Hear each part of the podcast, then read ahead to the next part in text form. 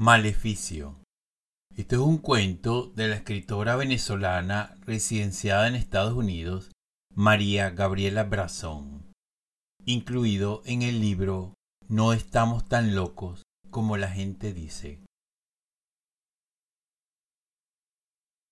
Magali despejó la mesa, revolvió las cartas y deshizo la tirada. El diablo y el tres de copas lo que anunciaban era un encuentro sexual. Nada mal para la soledad que la aquejaba. A ver cómo se iba desarrollando el día. Ernesto siguió las indicaciones de la dirección del lugar donde vivía la terrorista Magali. Estacionó el chevette azul en la puerta del edificio Zoe. Al final de la calle, al fondo, se veía una montaña un lugar apartado en una buena zona de la ciudad. Una zona muy nice, la verdad, pensó. Piso 1B. Así decía la dirección que le había mandado Berta, su novia, por WhatsApp. Ernesto levantó la vista hacia el edificio. Por lo que se veía, tenía años construido, pero estaba bien conservado. Caminó hacia el ascensor. Estaba nervioso. Las manos le sudaban. Era la primera vez que visitaba a una tarotista. Según muy buena, que sabía su vaina, le había dicho Berta cuando le habló de ella. Días atrás habían tenido una discusión. La verdad es que a Ernesto no le estaba yendo bien en general. Estaba de pleitos con su jefe y con varios compañeros de trabajo, y su mamá se la pasaba llamándolo para formarle un peo cada dos por tres. En fin, se sentía dentro de una nube gris de problemas y embrollos. Llegó al dichoso apartamento 1B. Detrás la puerta se percibía un olor a velas aromáticas e incienso. La misma paja de siempre, el rollito paz y amor, om, Vamos a meditar escuchando los sonidos de vibración de la llama violeta, los olores del paraíso, bla, bla, bla. ¿Quién me manda de huevón a hacerle caso a Berta y sus pendejadas? En la alfombra que daba entrada al departamento se leía Come in if you have Prosecco and dog tread. Mira esta vaina, ¿qué coño hago yo aquí? Tocó la puerta y apretó el botón del timbre. Inmediatamente se escuchó una música tipo New Age. Un perro ladró dentro del departamento. Se escucharon unos pasos acercándose y una voz melodiosa contestó. Ya voy. Deme unos minutos, por favor. Se abrió la puerta y apareció una mujer muy guapa, con un turbante color verde en la cabeza. El cabello rubio, largo y ondulado le caía en capas en una blusa blanca muy delicada. Tenía una falda, del mismo color del turbante, pero en lo que se fijó Ernesto fue en lo perfecta que se veía vestida así, en lo despampanante de su figura. Unos senos prominentes se asomaban en el escote. Pecosa, bajita, olía delicioso. Uf, esto sí que es belleza, Dios mío. Y yo que pensaba regresarme. Coño, con una jeva así, yo sí me dejaba leer el tarot y lo que ella quisiera leerme. Eh, buenas tardes. ¿Es usted la señora Magali? Sí, soy yo. Dígame qué desea. Y no me diga señora, por favor. Yo solo tengo 40 años y creo que no los aparento. ¿O sí?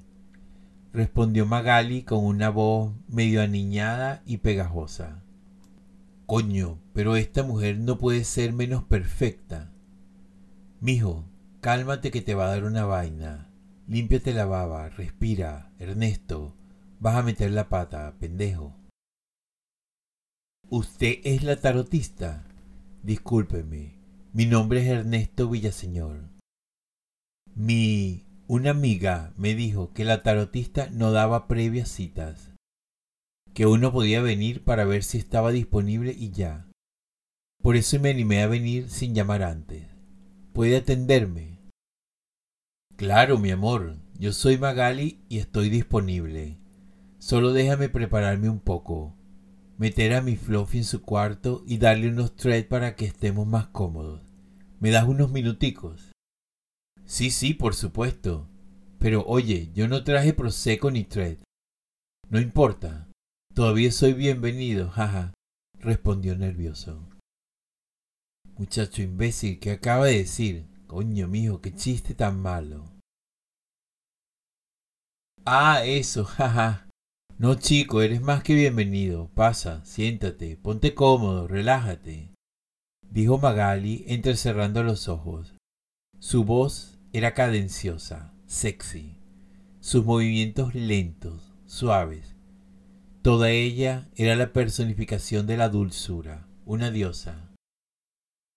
Ernesto, como hechizado, le respondió que sí, que no se preocupara, que él la esperaba en el sofá vio a Magali meterse al baño. De inmediato, un pomeranio de color café claro le salió al encuentro. No le ladró, cosa rara. Solo se le acercó y se le quedó viendo con la cabecita ladeada. El perro le causó ternura. Ernesto le acarició el lomo. El departamento estaba bellamente decorado, con buen gusto. Se veía que Magali era una mujer de detalles. Al frente de donde estaba sentado había un cuadro con un mandala. Él no sabía qué era eso. No vio más que una figura armónica de muchos colores pasteles, cerrada por un círculo de color plata. Al fondo estaba una mesa en donde se veían varias figuras decorativas, un Buda, unas manos en madera abiertas con la señal de recibir. En la pared contigua a la mesa un tapete colgante con la figura de una mujer desnuda, arrodillada, con dos cántaros en las manos, vertiendo agua a un río. Arriba de ella, en la misma imagen, varias estrellas decoraban el cielo. La mesa vestía un mantel con símbolos mágicos y en el centro un mazo de cartas apilado. Se sentía fuertemente el olor a incienso. Unas velas encendidas también decoraban el ambiente y lo hacían cada vez más cálido. Magali salió del baño y Ernesto abrió los ojos aún más. Se había cambiado y llevaba una bata de seda de color vino. El cabello suelto. Estaba descalza. Se acercó de manera sigilosa y tomó al perro entre sus brazos y se lo llevó al cuarto que estaba al lado del baño. Ernesto se removió en su asiento. Tragó grueso. No sabía qué hacer. Magali dejó al perro en el cuarto y venía de regreso, caminando hacia él. Estamos listos para iniciar la lectura, le dijo Magali sonriente, sin perder un ápice de soltura. Bueno, tú me dirás, yo de estas cosas no sé nada. Ella lo tomó del brazo y lo condujo hacia la mesa en donde estaban las cartas. Sin más, se colocó cerca de él, como rodeándolo. Él podía oler su perfume y empezó a sentirse envuelto en un aura de magnetismo que lo mareaba. Se sentaron en silencio. Ella le pidió que le dijera su nombre completo y su fecha de nacimiento. Luego ella cerró los ojos y comenzó a concentrarse y a recitar como una especie de letanía en voz bajita. No entendía lo que decía. Magali empezó a barajar las cartas. Cuando estuvo lista, le pidió que cortara el mazo en tres, de izquierda a derecha. Luego juntó las partes, pero antes de continuar, le dijo que le iba a traer un té para que se relajara que ya lo tenía listo. Se levantó y fue hasta la cocina. Regresó con una taza y se la ofreció. Ernesto aceptó el té complacido. Ella regresó a su lugar y tomó el mazo entre sus manos. Ernesto comenzó a tomar del té. Magali sacó seis cartas del mazo y las dispuso en forma de cruz. Ernesto se empezó a sentir mareado. Pero bueno, chico, ¿qué es lo que te está pasando? Contrólate, coño. Las tres primeras cartas nos hablan de la situación actual. No lo veo bien. Aquí hay una mujer que mira hacia otro lado de donde estás tú. Hay un hombre que se acerca a esa mujer y no es su pareja. Creo que te están jugando Kikiriwiki aquí. Un amigo tuyo que le hace ojitos a esa mujer que puede ser tu novia. Ja, yo no sé, pero Magali cayó y retiró las cartas. Ernesto empezó a sudar frío. Dime qué salió en las otras. Mm, esto no pinta bien. Vamos a hacer algo. Te voy a mandar a hacer unos baños para que se calme la cosa. Vente mañana y aquí veremos cómo va el asunto. Ernesto no le comentó nada especial a Berta cuando le preguntó cómo le había ido. Me fue bien, que todo va a pasar, apenas dijo. En la noche estuvo pensativo. Quería saber quién era ese amigo que estaba coqueteando con su novia. Discutieron por una tontería. Él la miró con recelo cuando se estaban despidiendo.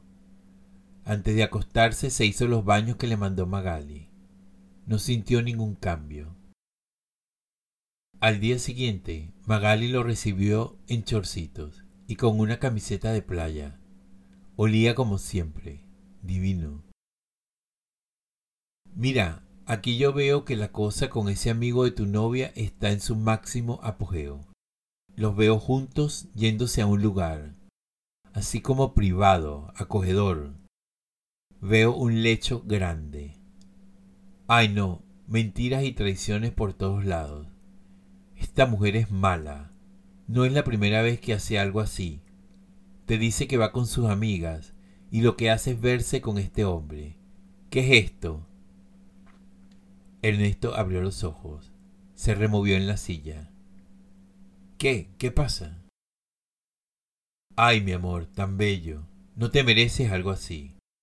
Veo una copa llena de gusanos enterrada en un cementerio.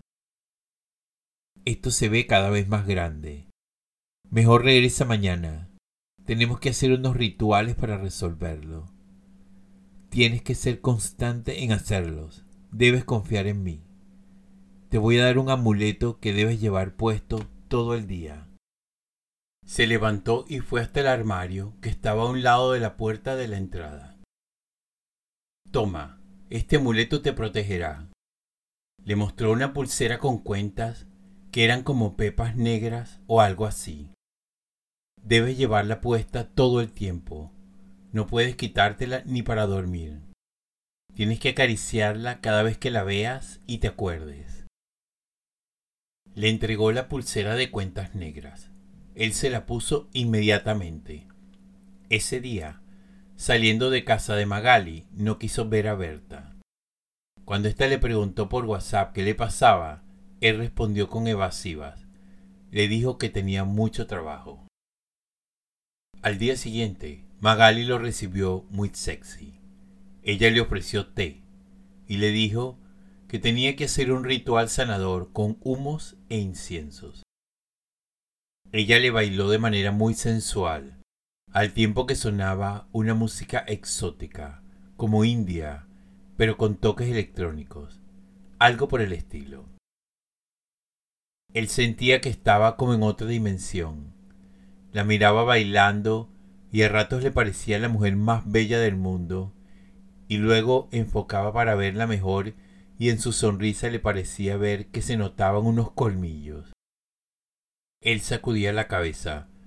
No sabía si era deseo o los humos y el ambiente que le estaban jugando una mala pasada.